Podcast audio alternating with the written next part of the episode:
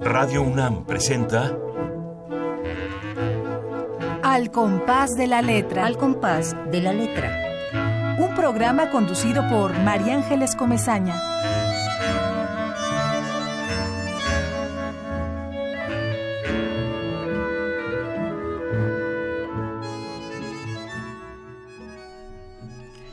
Buenas tardes, queridísimos amigos. Estamos nuevamente un jueves por la tarde, seguramente lluviosa dentro de un ratito, aunque el sol irrumpe y luego llega la lluvia.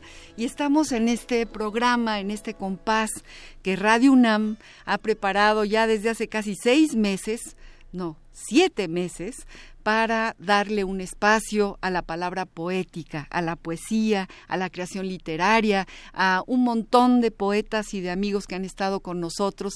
Y hoy tendremos a una invitada muy especial que está en medio del tráfico a punto de llegar y de la que voy a hablar eh, eh, mientras no venga ella para que le escuchen su bellísima voz.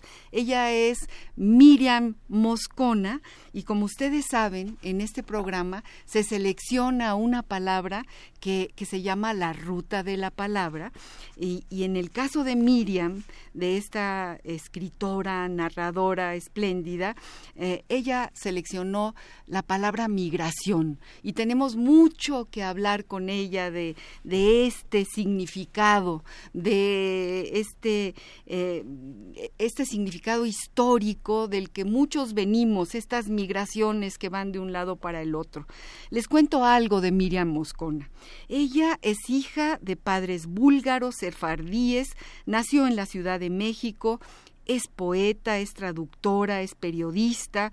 Parte de su poesía ha sido traducida a un montón de idiomas, inglés, francés, italiano, alemán, hebreo, sueco, búlgaro, portugués. Esas son todas las palabras que la habitan y aquí viene con sus rizos maravillosos. Eh, ya se sienta en nuestra mesa poética. Muchas gracias por estar aquí. A pesar de la ciudad. A pesar de la ciudad, bueno. Qué gusto. Qué gusto tenerte, Miriam. Linda, ya estaba hablando de ti. Qué para que, porque nuestro tiempo se nos va como agua y lo más importante es saber quién eres, de dónde vienes. Ahorita me imagino que del viaducto. Exacto. del horror del viaducto. Exacto. ¿No? Y bueno, estaba diciéndole a, a nuestros radioescuchas primero el gustazo de tenerte aquí conmigo, amiga querida. Oye, de volverte a ver. Sí, de volverte a ver y yo de haber estado leyendo durante todos estos días tu narrativa, tu poesía en idioma ladino. Bueno, tengo tantas cosas que decir que seguramente, como diría mi hijo Juan Manuel que nos está escuchando, las voy a decir muy mal. sí. voy a hablar de más. Que no sea bueno, criticón. Que no sea criticón. Lo que pasa es que yo estoy completamente emocionada y me gana la emoción. Miriam, queridísima. Te, te, te sigo, digamos, este hilo antes de darte la palabra, porque les decía a nuestros radioescuchas, la cantidad de idiomas que, que, que, tienen tus poemas, la cantidad de, de idiomas a los que, han, a, que, a, los que han sido traducidos, la cantidad de antologías. Eh, más de 30 antologías. Ya sabemos que no vamos a hablar, no nos vamos a dedicar muchos, muchas, muchas horas a tu currículum, tendríamos que dedicarnos muchas horas. Ay, no, los, pero bueno. los EVs suelen mm. ser áridos y aburridos. Bueno, eres premiada, eh, enormemente pre premiada, qué bueno, eres el premio, yo diría después de leerte, el premio del premio y realmente Ay, vaya, es un es gusto enorme que estés aquí y casi siempre empezamos este programa con la lectura de un poema tuyo en tu voz. No sé si tengas ahí algún poema que ya hayas seleccionado. Ya habíamos dicho que la palabra que elegiste para para la ruta de nuestro programa es la palabra migración. Y bueno, mira yo todo lo que lo que quiero que leas, que no nos va a dar tiempo, obviamente. No, pero bueno, claro elige no. un poema Ay, y que la gente que está escuchándonos te escuche. Pues uno cortito en ladino. Eh, este se llama Lo que fue y eh, tiene, digamos, tres palabras dentro de un glosario. Viervos no son eh, verbos, sino palabras. es como un falso amigo, como se dice entre traductores, ¿no? Trujeron, extrajeron y jazinura es así, es una palabra que si uno no explica es difícil eh, llegar a ella porque tiene un origen turco y quiere decir enfermedad.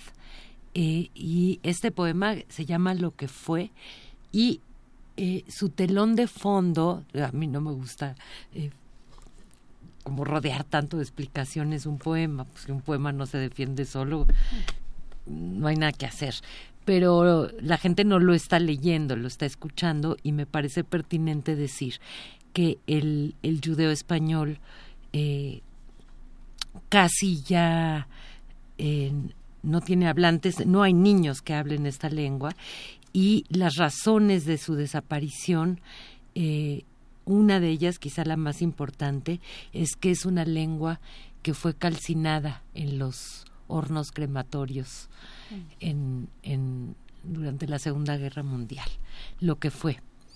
Aquellos polvos trujeron estos lodos y estas nubes trujeron estas luvias y estas luvias trujeron estos fríos y estos fríos trujeron estos cielos y estos cielos trujeron jazinura y aquellos polvos son lo que fueron que son estos viervos que más no serán.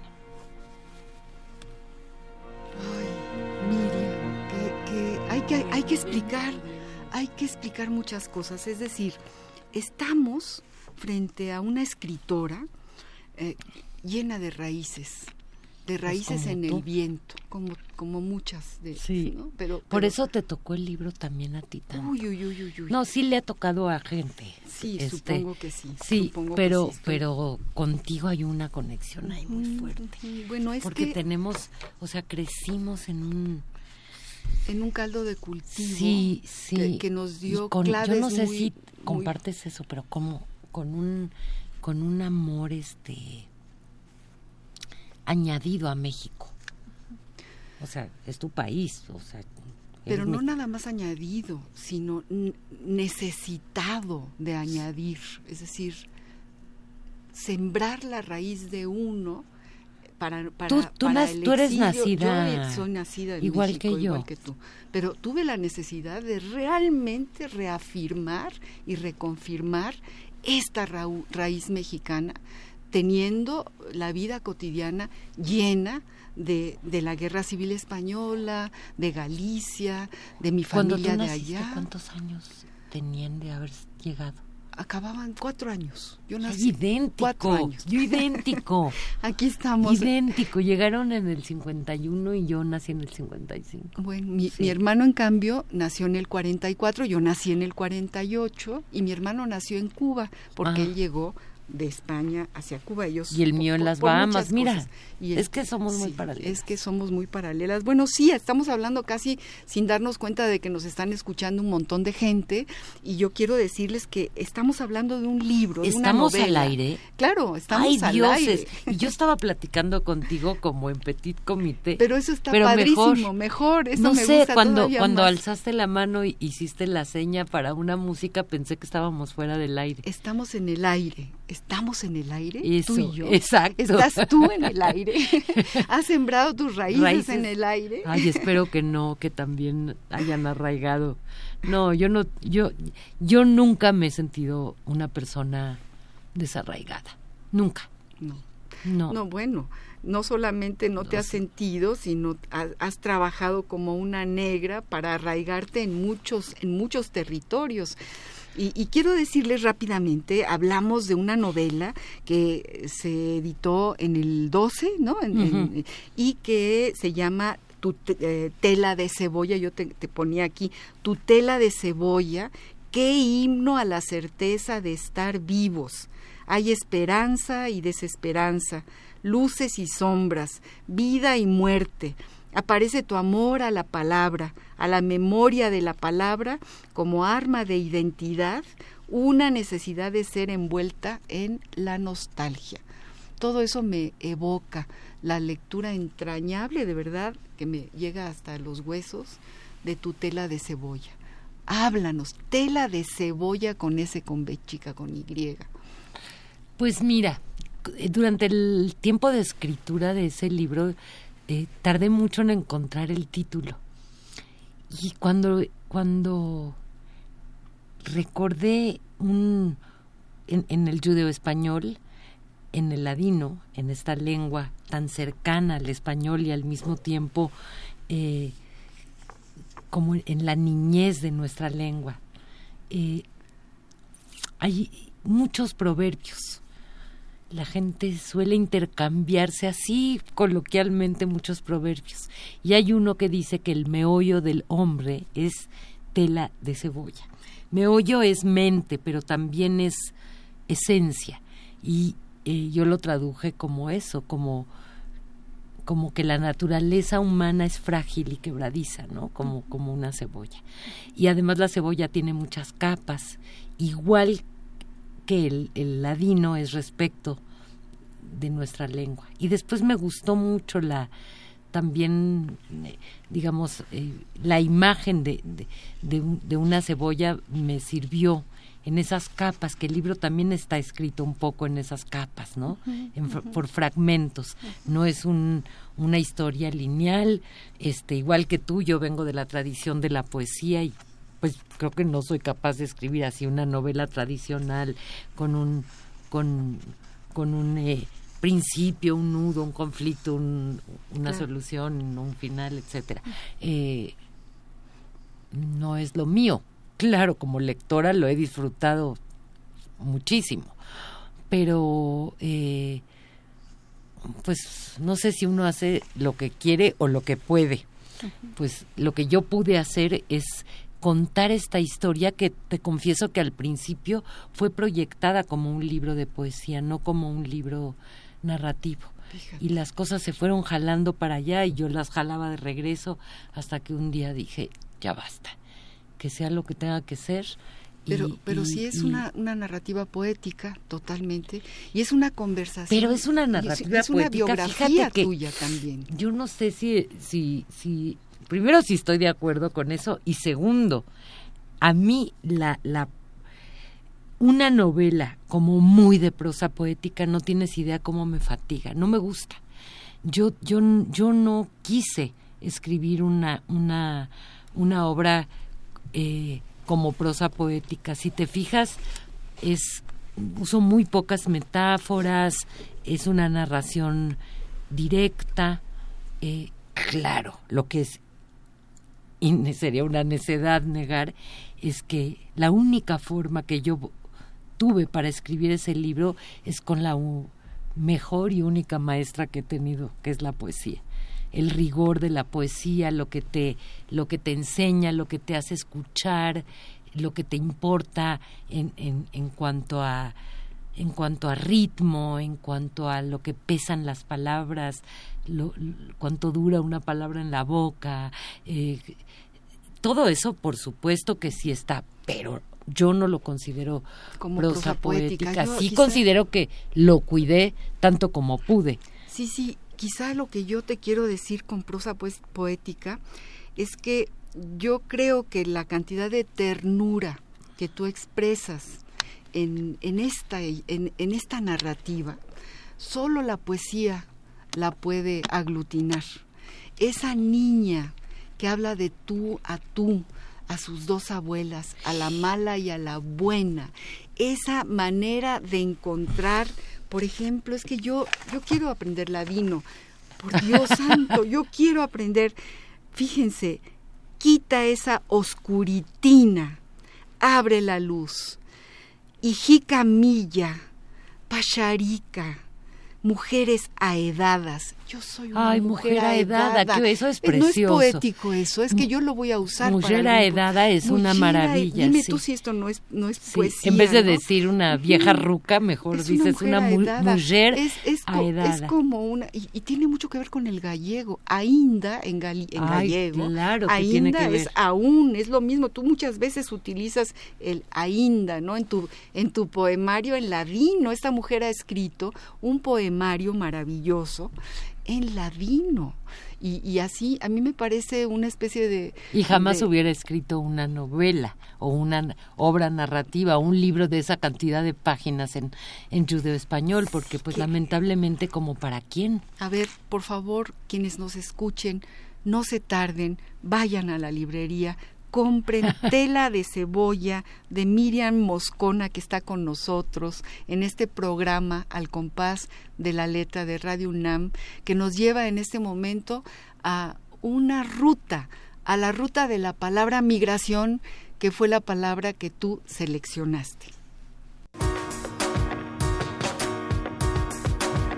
La ruta de la palabra.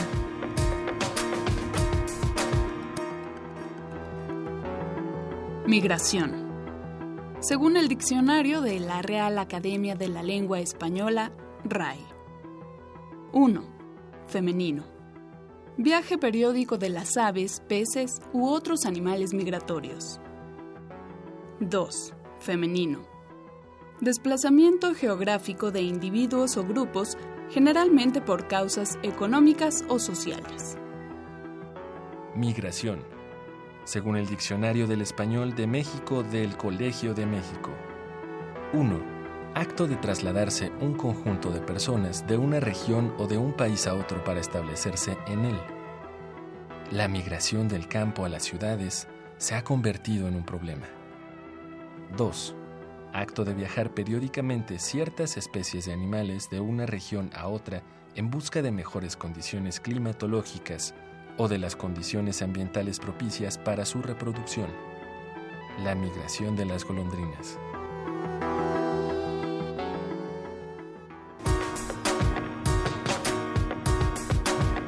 La ruta de la palabra.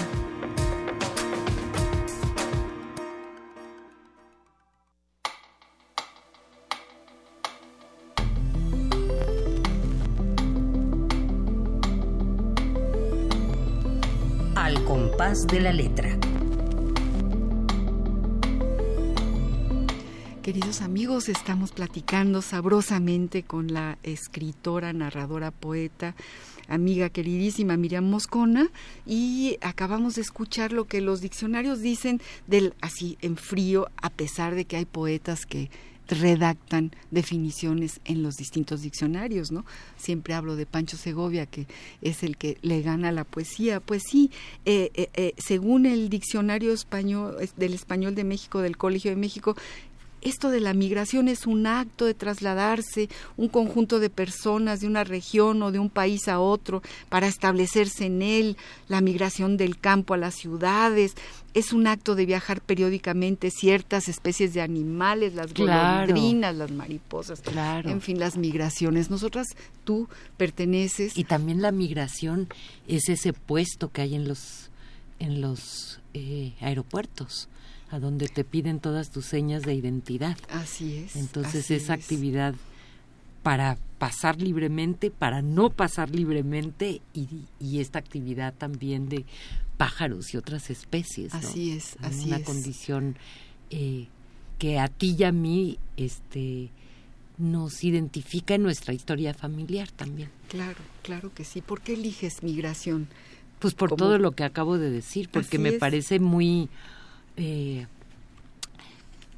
una palabra que, que, tiene todas esas acepciones eh, que, digamos, hay migraciones que son trágicas, hay, migraciones que son bellas, hay otras que son inevitables, que son naturales.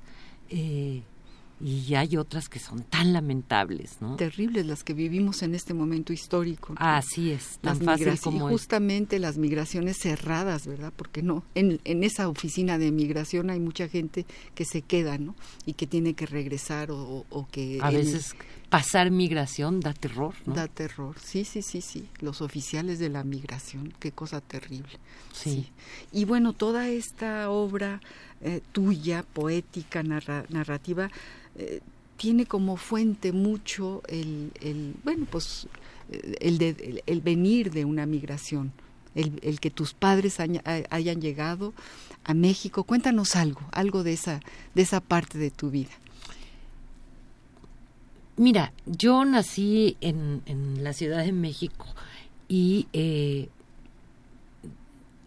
digamos que mi relación con México es absolutamente natural. Sin embargo, sí me doy cuenta que en casa se vivían, eh, digamos, en distintas dimensiones algunas cosas, desde como yo digo que a veces en la cocina parecía la Organización de las Naciones Unidas, porque por un lado se abrían hojas, se rellenaban hojas de parra y por otro lado se cocinaba mole poblano, y de verdad que las dos cosas. Claro. Eh, yo nací, digamos, con, con un escuchando todo el tiempo una especie de gratitud permanente hacia México. Y yo me doy cuenta que eso es por pertenecer a una familia de migrantes, porque si tus padres y tus abuelos son mexicanos, pues, lo dan por hecho, ¿no? Por supuesto. Es que México era un país que no se daba por hecho. Era un país al que mi madre, mira, yo, yo tengo este recuerdo, una vez en una festividad del Día de las Madres, en la escuela, quién sabe qué bailable se hizo, y fue mi madre a, a, ver el, el numerito y se puso sus lentes oscuros. Y yo me di cuenta que ella estaba llorando. Y me parecía tan absurdo. A mí no me gustaba ver eso, no lo entendía. ¿Cómo puede? Me parecía hasta ridículo que el himno que yo cantaba todos los lunes, este, en formación así, este, a ella la hiciera llorar. Eh, pero claro, bueno, con la perspectiva del tiempo eso se resignifica de otra manera. Fíjate que ahora hay, hay muchos estudios académicos que hablan de la posmemoria. La posmemoria como esta condición de gente que no vivió la migración, pero que son hijos de, y, y, y, mientras más trágico es, es la historia que te precede, esa posmemoria puede ser estudiada con más nitidez. ¿Qué pasa con los hijos de los sobrevivientes de los campos? Ellos no estuvieron allí, pero fueron educados por, eh, por, esa gente. Y hay una especie como de herencia. Eh, eh, sí, es, es, una herencia existencial, digámoslo así, que, que, que te llega a marcar. y tú puedes llegar a tener en esa posmemoria, eh, digamos, una, una conformación de carácter absolutamente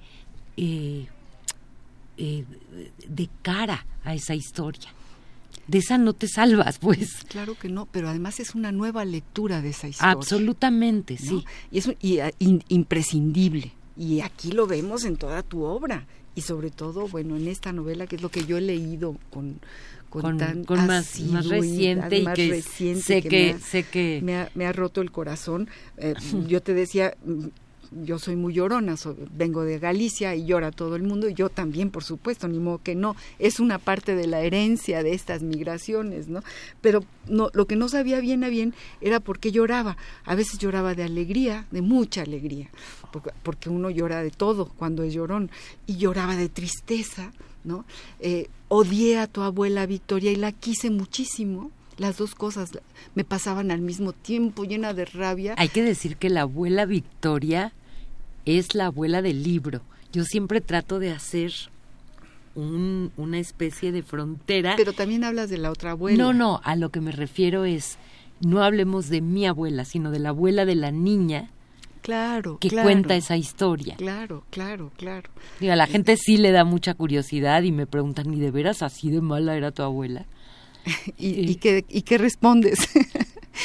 que sí, pero que también es, hay, hay digamos, sí, sí hay una, lo que hoy se llama autoficción, ¿no? No, bueno, pero además a mí lo que me parece... A mí no me importaba ser, ser leal a la verdad, me importaba ser leal a mi libro. Y si el libro necesitaba tal cosa y, o tal otra, pues Digo, para eso escribe uno, ¿no? o sea, es A decir, mí realmente me, me, me llevaste al cuarto donde ella estaba sentada en la cama pidiéndote que te durmieras y tú no te querías dormir. Me hiciste parte de una manera verdaderamente excepcional. Eh, recuerdo muy bien que Enrique Semo, el doctor Enrique Semo, que es un economista muy connotado que viene, que, que nació en Bulgaria, Así a es. quien quiero muchísimo y si alguna vez si nos está oyendo le mandamos muchos Ah, saludos. pues las dos me, le mandamos me- me dijo tela de cebolla, este libro, qué libro. No sabía cómo describirlo ni, ni qué adjetivos calificativos. En fin, me acuerdo de esto y cuando lo iba leyendo decía qué razón tiene Enrique Semo en decir esto de este libro, porque llegas como al tuétano, ¿no? O sea, esta mujer eh, que, que vino en esa emigración y que tiene muchas rabias adentro y que seguramente en- eh, tú eres un espejo y, y ella también es un espejo para ti, ¿no? Y una, Esa- una mujer también, eh, que creo que sí se perfila en el libro, muy adusta, que quedó atrapada en, en un tiempo que le tocó vivir, como, como lo digo allí en algún momento, ella nació cuando no existía la luz eléctrica Exacto. y murió cuando ya se había llegado a la luna. Y- y Y, estaba quedó como asfixiada, en- como que no evolucionó. Ajá, Entonces, por eso ahí en el libro digo Victoria la victoriana. Pero qué iguales la niña y la abuela, con qué fuerza le responde la niña a esa abuela truculenta y fantástica. Pero pues a veces es, es que esa paradoja, María Ángeles, es increíble porque a, veces, sí, eh, una, una, una persona así, la presencia de alguien así, te puede forjar mucho el carácter. no, bueno, totalmente. Y además es la, la, la, esa abuela desgraciada un poco, que al final de cuentas es la persona a través de quien más esa niña recibe la herencia de, de Ladino. de Ladino y, y le forja el carácter. Bueno, entonces, Pero pues sí es una cabrona, ¿verdad? Pero por otro lado, es, es se convierte también en el apoyo dramático del libro y como mucha gente me ha dicho, también es un personaje entrañable. yo- te digo, la, la, la, la adoré y la odié, las dos cosas. Quiero seguirla leyendo, quiero que sigas contándome. Vamos a música y escucha esta, esta canción que te va a emocionar. Adiós, adiós, querida. No quiero la vida, me la amargaste tú. Adiós, adiós, querida. No quiero la vida, me la amargaste tú. Tu madre cuando te parió y te al mundo, corazón no te dio para amar segundo. Corazón ella no te dio para amar segundo. Adiós, adiós,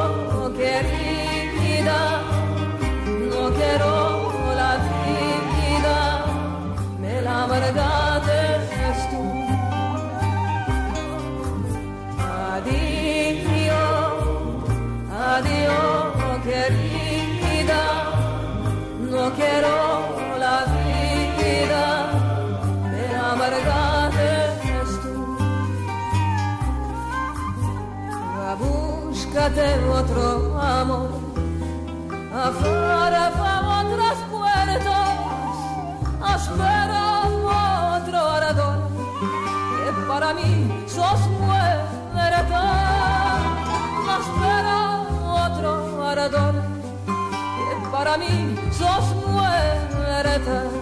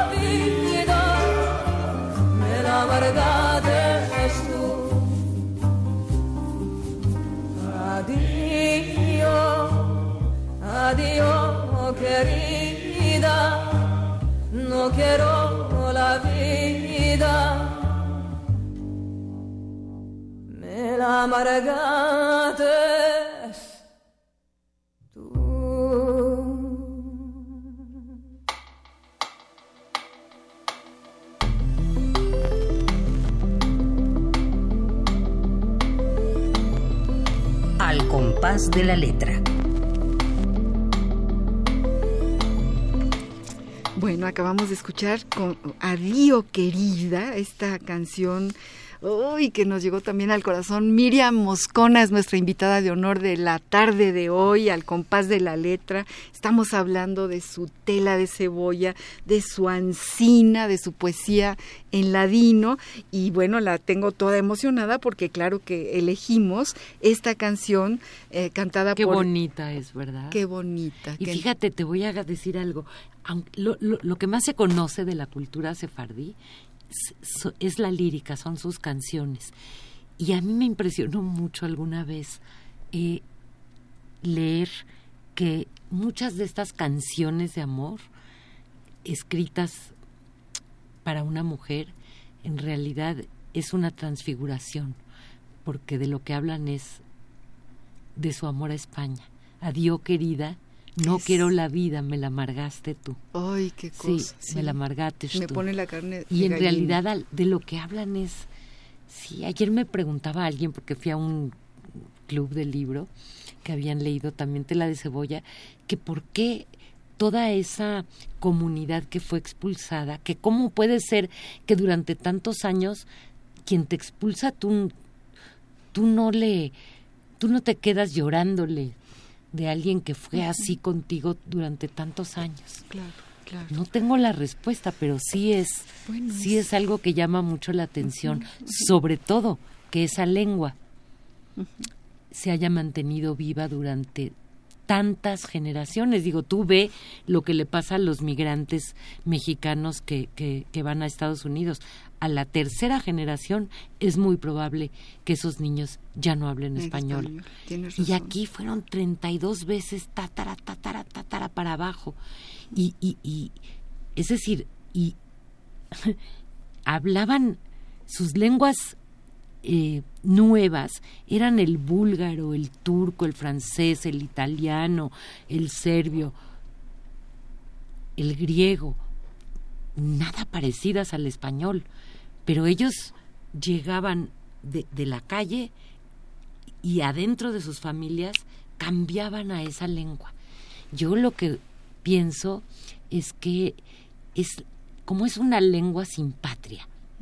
La única forma de quedar unidos, el único aglutinante era la palabra. era era ese lenguaje, ¿no? Ese, era ese lenguaje, claro que sí.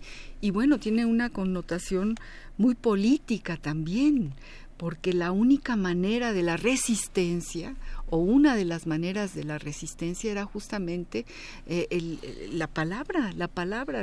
Yo recuerdo también que en Galicia se prohibió el gallego eh, en la posguerra. una lengua perseguida, como muchas en España, ¿no? es Bueno, una, y una de forma las grandes protesta, vergüenzas. Una de las grandes cosas que había que hacer era, era mantenerla, ¿no? Era que los niños aprendieran. eh, y, en fin, que tiene toda una serie de connotaciones. Lo que es Por tristísimo y una tragedia es que de pronto se pierda. Yo no quiero ni pensarlo. Es decir, eh, me parece verdaderamente una tragedia brutal, ¿no? Pues igual que la que exactamente igual de trágico que lo que ocurre en, en nuestro país, porque yo creo que es obligación del Estado preservar las lenguas. Claro, por y, supuesto y aquí que sí. se ha querido tapar el hoyo después de ahogado el niño. Hay muchas lenguas que se han perdido y otras que se van a perder ya.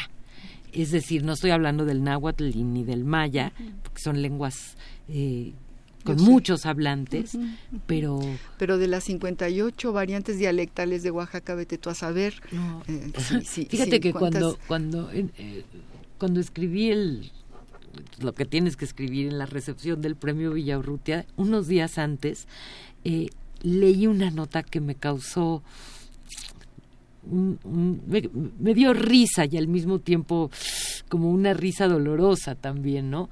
Eh, estaban hablando, ay, ahora no me acuerdo de si era el chontal, no me acuerdo qué lengua era, pero era una variante, una variante de esa lengua.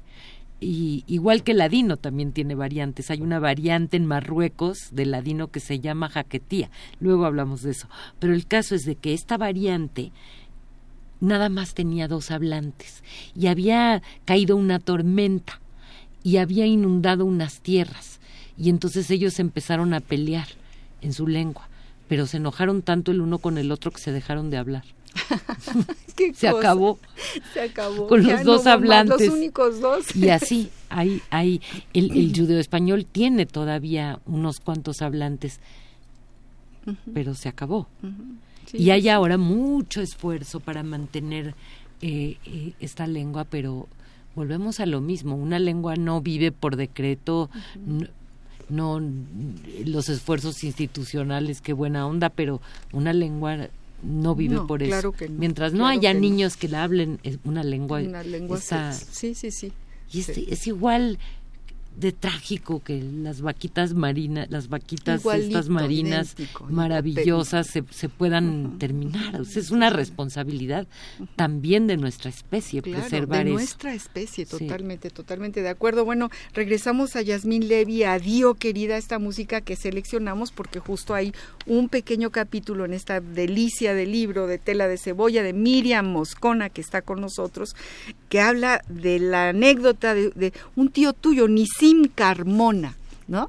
Porque además no este es libro, tío eh, mío. no es tío, bueno, es, un, es un personaje del libro. Volvemos a inventado lo por mismo. ti. Este es inventado por ti, es una existe, anécdota real. existe, existe. Ajá. existe. Está un poco ficcionado, pero sí, tal cual.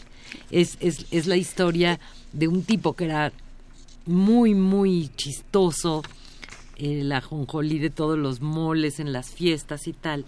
Y eh, era un tipo eh, Fantástico. que le encantaban los albures y hacía reír a todo mundo y se la pasaba en cosas de doble sentido y tal.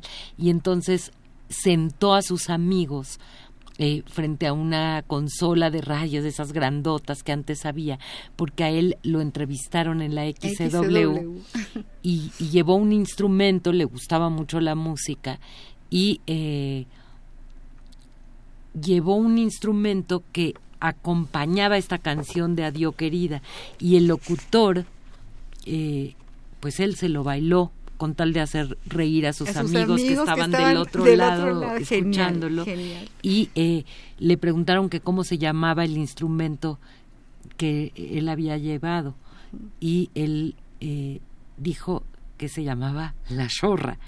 Me- fíjate qué padre que ahora pueda yo contar esta anécdota también aquí frente a unos micrófonos. Y eh, la zorra es una manera no muy elegante de llamar en ladino al sexo masculino. Y entonces el locutor le dijo, ¿cómo es que se llama? Y le dijo, la zorra en pies. Bien erguido. Bien erguido. y todos los amigos muertos de risa y el locutor Pues sí. sin tener ni la menor idea. Bueno, es una de las anécdotas. Es un libro que además de, de- de- que cuenta la vida tal y como es, con un extraordinario sentido del humor. Y léanlo, queridos amigos. Tela de cebolla, Miriam Moscona. Estamos aquí eh, en, en- casi en al final del programa. ¿En serio? Nos quedan muy poquitos minutos y antes de nada quiero decirles que tenemos regalos porque en este programa tenemos la suerte de contar con un querido amigo que se llama Juan Luis Bonilla, que dirige la editorial Bonilla Artigas Editores, eh, que tiene una librería estupenda. Ahorita les voy a dar eh, en Miguel Ángel de Quevedo, allá cerca de un, de un eh, mercado muy grande un megamercado a una cuadra. Ahorita les doy exactamente la dirección, por aquí la debo de traer, pero bueno, para no pasar más tiempo, es, eh, Juan, Juan Luis, gracias por regalarnos para nuestro público oyente el día de hoy un libro espléndido, Una huella destartalada. Eh, que escribe José Coser y mm. el umbral fantástico y el umbral de la memoria perdida de Quinto Códex, el quinto Códex de Fernando Muro. Estos son los dos libros de la tarde de hoy que nos regala eh, Juan Luis Bonilla de Bonilla Artiga Editores. Y quiero decirles que quienes llamen inmediatamente al 5523-5412, 5537, eh, perdón, 5523-7682, los primeros que hablen ganarán ese, ese, ese libro. Tenemos muy poquito tiempo, nuestras dos secciones, epistolario y... Eh, papeleando, creo que las vamos a, dejar para el próximo programa porque la tarde de hoy queremos escuchar a nuestra querida Miriam Moscona que nos lea algún poema de su ancina. Yo recuerdo, yo recuerdo ir al, al a hacer investigación justamente cuando andaba el doctor Enrique Semo por los archivos, el AGN que estaba en Palacio Nacional, y ahí venían campesinos a buscar eh, el, deslinde de sus tierras en antiguos documentos y siempre hablaban con el ancina, ¿no? ¿Cómo no? Eso es verdaderamente... eso es, muy curioso, ¿no? Ver cómo este ancina, aiga, mesmo, nadie, truje, que uno lo oye como incorrecciones de la gente más humilde que no tuvo escolaridad. sí, sí, sí, el Dios me salve de ser ancina la preta persona. Eso también lo dices en tu libro, sí. ¿no? ¿Es el Dio o el Dio? El Dio. El Dio, no tiene el acento, ¿verdad? El Dio me salve. Sí, sí, sí, sí. Preta persona es mala. Mala persona. Sí. Que Dios me salve de ser esta mala persona. Sí, exacto. Vamos a escucharte. Pues voy a leer también uno muy pequeñito, muy breve, eh, igual que en la lectura eh, pasada voy a aclarar eh, algunas palabras que no son de deducción tan obvia, partidas es repartidas, preta es negra, ambesados es aprendidos o enseñados y mazal es una palabra que viene del del hebreo y quiere decir suerte. El judeo español es como un camaleón al que se le fueron pegando a ese español eh, arcaico eh, palabras de los distintos países que esa comunidad en la diáspora fue ocupando. Tú eres como una filóloga también, ¿no? no, no vienes de, de, de, las generaciones de filólogos, pero ya te has vuelto una filóloga. No, que va. Eh, y, creo que una de sus influencias más importantes es la del turco, que es una lengua bien distinta, y eh, también hay mucha cosa del francés, del italiano, que son lenguas latinas, más fáciles de deducir, y del hebreo, que pues es una lengua semítica totalmente distinta. Entonces, Mazal es eh, suerte. Y este pues este este poema a diferencia del otro sí tiene un ojo abierto y otro cerrado digamos no la tripa. Me dio su no saber me dio su amor de un día la lengua aprieta en el pincel desinó la muerte la suerte echada mira el hoyo come más hambre que la tripa las cartas avolteadas el sacrificado encolgado del revés me mira la mirada mía. Malos signos han besado, ande el hombre da su no saber. El mazal está salado, más mejor ser que parecer. Mejor ser que parecer. Es que además cada además este más mejor, más que es que es totalmente eh, eh, digo un universitario dice así, pues a mí se me alacian los chinos, ¿verdad? Dámela tu mano, recodremos injutos el Inyuntos el olvido. Inyuntos, ah, tengo que aprender. Es que fíjate que lo que ocurre es que Inyuntos todos es esos son ¿no? esos sonidos eran sonidos del castellano del Claro, siglo XV claro, que claro. se fueron perdiendo. Mujer, casa, eran sonidos que, que tenía la lengua y, y igual que fazer en vez de hacer. eh, entonces, bueno, Porque en mucho decir inflaquece los secretos con K. Es que secretos con K son mucho más secretos ah, sí, que con. C. sí, sí, sí. el sí, mucho decir enflaquece los secretos. sí. enflaquece los secretos, es algo increíble. Me lo que- decía mi padre, déjame Ajá. que lea esto, cimienta, me lo decía mi padre, la edad dorada de mi cabeza con K está en el huerto, sembrada, y canta canticas muertas. Es bellísimo este poemario en ladino. Qué bueno que te Es, gusta. es una, es, es como un Es raro. descubrimiento, es un descubrimiento. Me ¿Qué alegro. te han dicho los que saben ladino? ¿Esto lo ha leído alguien que todavía pertenezca a esta a esta Mira, yo no escribí ese libro para esos pocos hablantes. No. Eh, eh, no te sé decir, seguramente eh, a algunos les irritará. Mira, como pasa con algunas cosas, el pueblo es chico y el infierno es grande. Ah, no, bueno, Entonces, claro que sí. ¿cómo seguramente verán ahí unas libertades que yo me tomé que, que no les parecerán? Por ejemplo, yo acentúo palabras que causarían, me importaba que el lector supiera que se dice parás y no paras. Claro. Parás es dinero. Entonces eso yo lo acentuaba y no uso acentos cuando se puede deducir cómo se dice una cosa. Pero eso es totalmente una decisión mía. Y tu lengua de niña nunca fue el, da- el ladino, porque tú siempre No. le contestabas en español a tu abuela, la que te hablaba en ladino. ¿no? jamás salió una palabra en ladino de mi boca en mi niñez. De hecho, esto Pero fue un proyecto es muy como tardío. Yo aprendí a tejer viendo a mi mamá. Ella nunca me enseñó. No, o sea, pero tú yo no aprendiste ladino, Mm. el idioma y la música oyéndolo. No, María Ángeles, es una cosa muy extraña. Yo perdí a mis padres muy joven y entre mi hermano y yo sí se quedó, se quedaron expresiones en ladino como una especie de complicidad familiar, etcétera. Jamás nos hemos hablado en ladino, sería absurdo, pero sí nos decimos algunas cosas. Y cuando yo me empecé a meter a este proyecto, fue un fenómeno que ahí sí podría escribir un libro sobre eso, investigando un poco sobre eso, el fenómeno de la memoria, cómo funciona.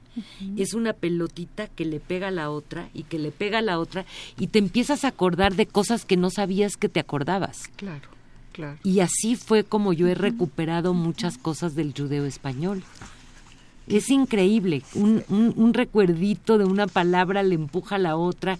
Y claro, también me he dedicado y me empecé a comprar libros y a, y, a entrevistar Yo gente. solo así lo, lo además te fuiste a viajar y te fuiste al cementerio y viste ahí yo por ahí también vi, Ah, sí, viste hay una en un una cosa preciosa Sí, ¿no? es preciosísima. También esa, es un palabra cementerio en Turquía Ajá, que ajá. eh, consigna el nombre de la se persona lee que está en enterrado. una tumba Sí. mi amado Moshiko Moshiko, Moshiko, sí. muerto en, la, flor, de, su gozar.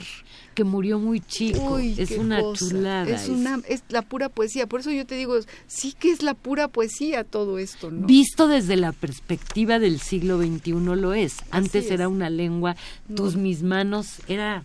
Ay, tus mis manos de ti, cosas así que hay que, que hay que aprender. Quiero terminar el programa, nos quedan dos minutos, leyendo algo que escribió Margot Glantz sobre mi querida Miriam Moscona, a, qui- a quien quiero mucho y le agradezco enormemente que esté aquí. Y- y La hice ya muy mi hermana.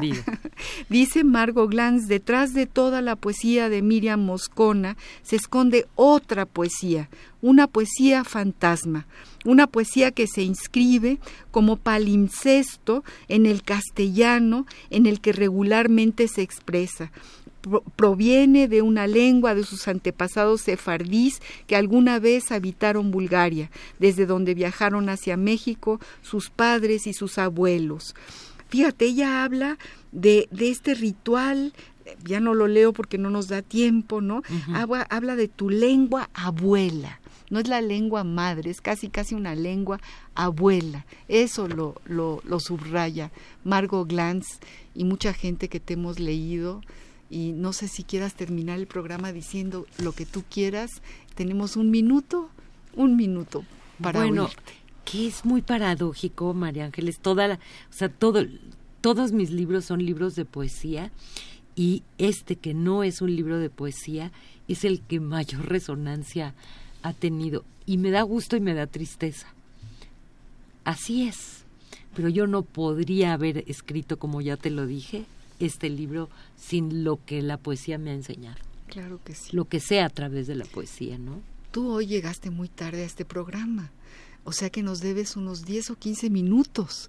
Como no podemos seguirlos, te vamos a tener que invitar de nuevo para que sigamos platicando contigo de la delicia de, de la palabra. Ah, yo creo que tus radioescuchas este, te siguen de verdad, es de una calidez esta mujer. Ay, no, no, Miriam, linda, estoy... Siempre lo ha sido. Eh, bueno, tenemos en el tintero cosas que escribió Octavio Paz, tenemos una carta, tenemos tus cartas, tenemos aquí un poema que es sobre una carta, muchas cosas están en el tintero. Todos mis radioescuchas, nuestros radioescuchas, seguramente me llamarán y me pedirán que regreses, así que desde ahorita te comprometemos a venir una hora completa ya que sigamos leyendo poemas en ladino y hablando de Miriam Moscona, nuestra invitada de hoy. Gracias a todos, gracias, gracias a nuestro... Eh, Oye, ¿por qué no decimos que esto sí me parece importante? Que eh, yo no me di cuenta cuando elegí el título con con tres faltas de ortografía en el nombre, que los libreros nunca la iban a encontrar. Entonces, si buscan tela de cebolla, que, aclaren que es con, con, esas tres, entre comillas, faltas de ortografía, S, V e Y, o bajo mi nombre. O bajo tu nombre. Bueno, queridos amigos, le damos las gracias a nuestro amigo adorado, encantador, eh, Agustín Mulia, en los controles técnicos, Mariana Mondragón, nuestra nueva asistente de producción, y el día de eh, en lugar de Baltasar Domínguez, que no pudo estar, que es el productor de este programa, tenemos a Roberto Hernández y le mandamos un saludo a su mamá que nos está oyendo y que se llama Silvia Callejas. Un abrazo a todos. Regresen el próximo jueves al compás de la letra. Termina hoy con la plática maravillosa de Miriam Moscón. Muy buenas noches.